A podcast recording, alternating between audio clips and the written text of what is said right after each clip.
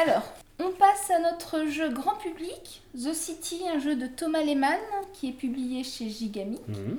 Alors, on y joue à partir de quel âge Euh, Comment ça se passe? Alors The City, c'est un petit jeu de combinaison, donc on pourrait y jouer à partir de 10 ans.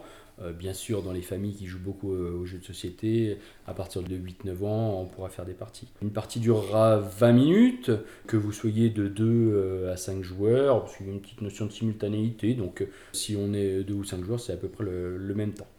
Euh, il vous faudra une petite table, euh, un endroit assez calme quand même, il faut réfléchir un petit peu à ses coups. Le matériel, bah, c'est assez simple, il y a 110 cartes, c'est un jeu de combinaison et de gestion de main. Alors pour les plus briscards d'entre nous, euh, en fait, il faut signaler que c'est du même auteur que Race for the Galaxy et ça emprunte quelques mécaniques, dont la gestion de main. Vous nous en dire plus un petit peu sur la gestion de main?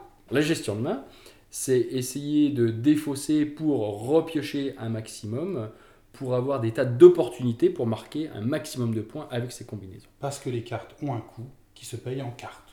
Une carte qui coûte 5, je la pose et je défausse 5 Les cartes. autres. Voilà. Très bien. Donc dans The City, vous allez construire des bâtiments avec euh, différents avantages, euh, certaines fois des, des petits inconvénients.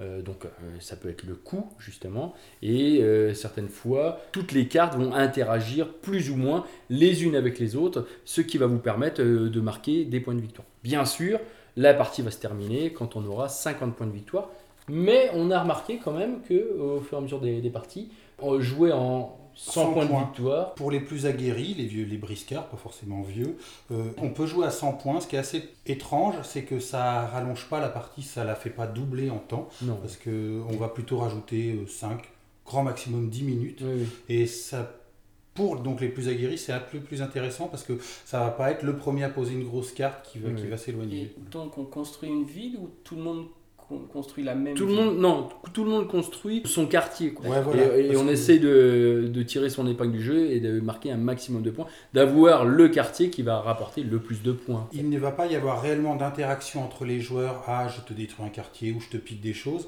Par contre, on aura intérêt à regarder ce que font les autres joueurs parce que certaines cartes vont faire gagner des points en fonction de ce qu'ont joué les autres. Pour profiter de la ouais, voilà.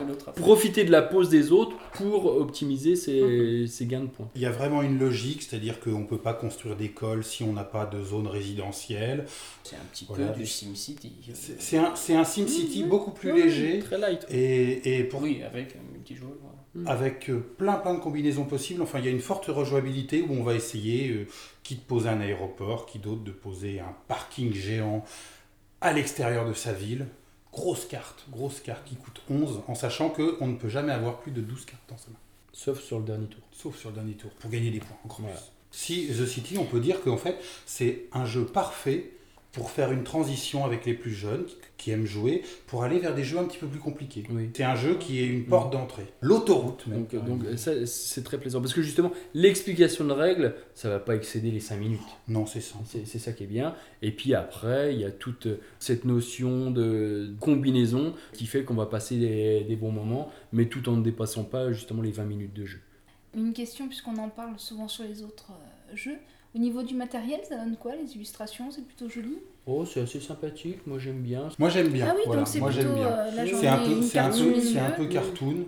C'est un peu cartoon, Oui, voilà. ouais, c'est assez coloré. Les, les cartes ont vraiment cet avantage que quand elles sont posées chez les adversaires, après quelques parties, on les reconnaît vraiment tout de suite. Et le système d'icônes est clair, enfin, il y a pas, Oui. elles ne sont pas surchargées. Et ce n'est pas un jeu de cartes où les cartes prêtent à interprétation. En fait, quand on a la carte, Mm. si on sait lire, on ne peut pas se tromper.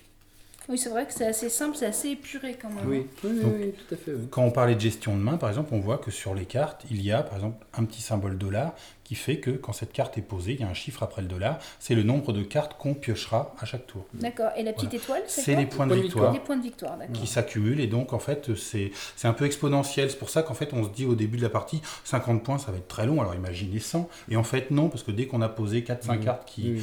qui rapportent 5 points, et ben, tous les tours, voilà. D'accord. Donc quand bien. on est à 50, deux tours après, on sera à C'est 100. ça. Et c'est vrai que pour des joueurs comme nous, qui jouent, qui jouent à beaucoup de jeux, euh, on est un petit peu resté sur notre fin à 50. Et en essayant de, de jouer à 100 points, c'est vrai qu'on a trouvé un peu plus de plaisir.